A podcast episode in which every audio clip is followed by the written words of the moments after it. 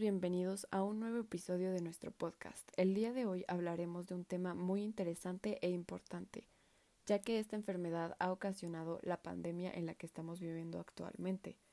Es importante que aprendamos todo acerca de esta enfermedad, como las formas de contagio y los cuidados que debemos de tener ante ella, ya que así es como podemos cuidarnos y cuidar a nuestros seres queridos. Luis es un hombre de 51 años que trabaja como panadero en una panadería de la ciudad. Es muy conocido por las personas de la ciudad ya que se dice que su panadería es la mejor y la que más ricos panes tiene. Lamentablemente vino esta pandemia mundial de COVID-19 lo que hizo que tuviera que cerrar por un tiempo. Al inicio de la pandemia, Luis estaba aterrorizado porque no podía creer que había un virus afectando la vida de todos. Afortunadamente, después de varios meses, fue posible que abriera su panadería de nuevo, pero tenía muchos menos clientes que antes. Siempre fue muy responsable con las medidas necesarias para poder abrir su panadería, pero lamentablemente un día empezó a tener síntomas y luego de varios días tuvo que acudir al servicio de emergencias. Luis acudió ya que refería fiebre que empezó hace seis días con tos y expectoración. En el momento de urgencias no presenta ningún hallazgo clínico, analítico o radiológico importante, por lo que los médicos le dieron de alta con tratamiento para influenza y Streptococcus pneumoniae, que era la etiología de la neumonía más predominante de la comunidad.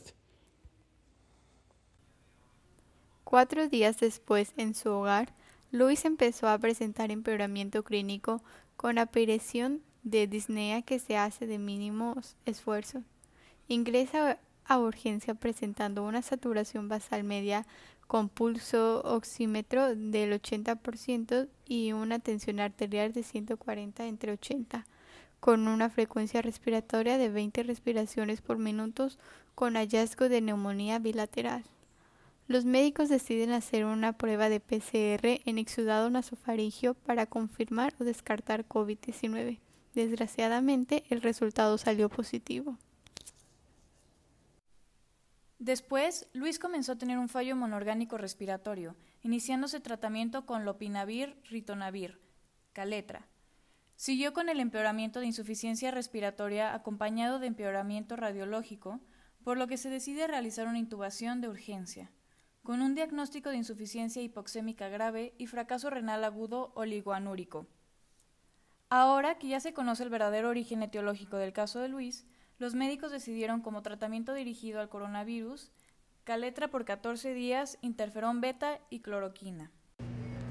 Ante la ausencia de mejoría desde el punto de vista respiratorio, recibe una dosis única de tocilizumab el panadero presentó fiebre mantenida en torno a 38.5 grados centígrados los primeros cinco días, con leucocitos mantenidos menores a 13.000, por lo que se decide dar metamisol y paracetamol.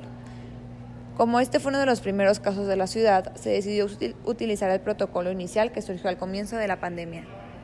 A pesar de todas las complicaciones, Luis logra darse de alta teniendo como tratamiento cefepime por la neumonía asociada a la ventilación mecánica, quedando suspendido todo tratamiento antiviral y sin fracaso orgánico.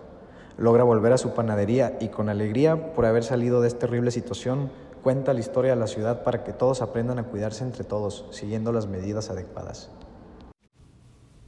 Es muy importante que sepamos que aunque la historia de Luis tuvo un buen final y pudo contra esta enfermedad, muchas personas no logran salir adelante y que al inicio de esta pandemia todos tuvimos el error de confundirlo con cualquier otra enfermedad respiratoria vírica.